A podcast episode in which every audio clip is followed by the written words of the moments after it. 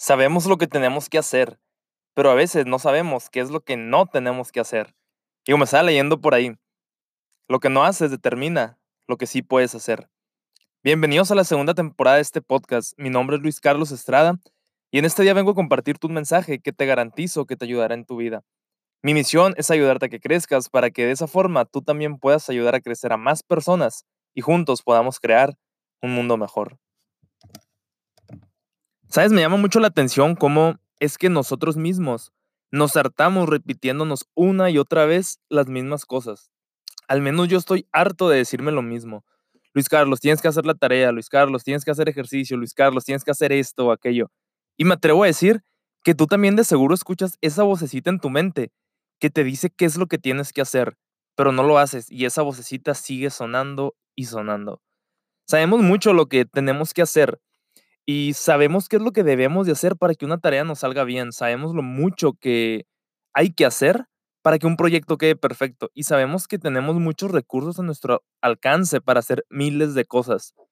Y sí, tú también, si estás oyendo esto, tú también, porque en este momento tienes un celular en tus manos y tienes acceso a Internet. Con este par de cosas puedes hacer más de lo que te imaginas. El punto es que sabemos que... El punto es que sabemos, perdón, lo que hay que hacer, pero no sabemos lo que no tenemos que hacer. Y aquí viene lo bueno. Te voy a dar unos ejemplos y sé que te vas a sentir bien identificado o bien identificada. Yo creo que te has dado cuenta que al hacer scroll down en Facebook o en Instagram o en cualquier red social, el tiempo se te va, ¿verdad? O has visto que cuando tienes muchas pestañas abiertas en la computadora, eres menos productivo o menos productiva a veces no sabemos ni en qué enfocarnos de tantas pestañas abiertas que tenemos. Y a mí me ha pasado muchas veces. Y yo creo que aquí, de, aquí dejamos evidenciado una vez más cuánto, cuánto afecta el multitasking a nuestra productividad. Yo creo que también si no, si no tenemos bien establecida una rutina por las mañanas, vamos a empezar nuestro día perdiendo horas. Yo creo que si todo el día estamos revisando las redes sociales y los correos electrónicos, también vamos a perder muchísimo tiempo que no va a regresar. Porque yo creo que te puedo asegurar que la mayoría de las notificaciones que revisamos no son ni urgentes ni importantes.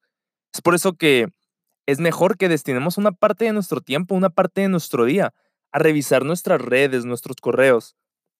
Porque no podemos estar al pendiente de cada notificación, si no vamos a terminar perdiendo el enfoque por completo. Intentemos empezar a eliminar distracciones y créeme que nos vamos a dar cuenta que enfocarse no era tan difícil. Y a mí también me cuesta mucho, me atrevo a decir, porque siempre estoy pendiente de las notificaciones o las redes o el correo. Pero hay días en los que he desactivado todas las notificaciones de mi celular.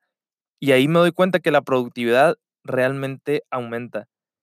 Yo creo que si hacemos de esto un hábito, podría traernos bastantes beneficios, o por lo menos podríamos desactivar las notificaciones de las aplicaciones donde sabemos que nunca vamos a recibir un mensaje urgente. Porque, por ejemplo, a lo mejor de WhatsApp, o sea, te pueden llegar mensajes importantes, o a lo mejor a tu Gmail te puede llegar algo importante. Pero, por ejemplo, cada que tanto te llega algo súper urgente o importante a Instagram, a Snapchat o a otras redes sociales que, que, pues que realmente nos las llevamos revisando y que no nos hace tan productivos o productivas. Y una vez empecé a hacer este tipo de cosas porque me di cuenta que mi productividad estaba bajando mucho y cuando sí desactivé las notificaciones por completo y que puse mi celular en modo no molestar, pues sí era más fácil. No sé si mi productividad aumentaba muchísimo, pero lo que sí aumentaba mucho era el enfoque. Al estar haciendo una tarea o al estar haciendo un proyecto o al estar platicando con cualquier persona, yo creo, era más fácil enfocarse porque ya no tenías la ansiedad, yo creo, de estar revisando el teléfono.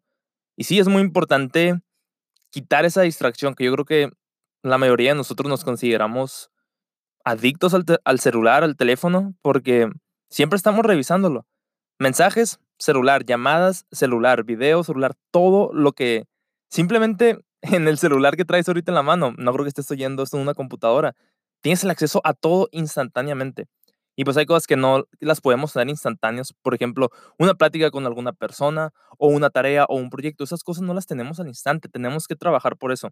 Yo creo que por eso si eliminamos ese tipo de distracciones, vamos a poder aumentar nuestro enfoque muchísimo más.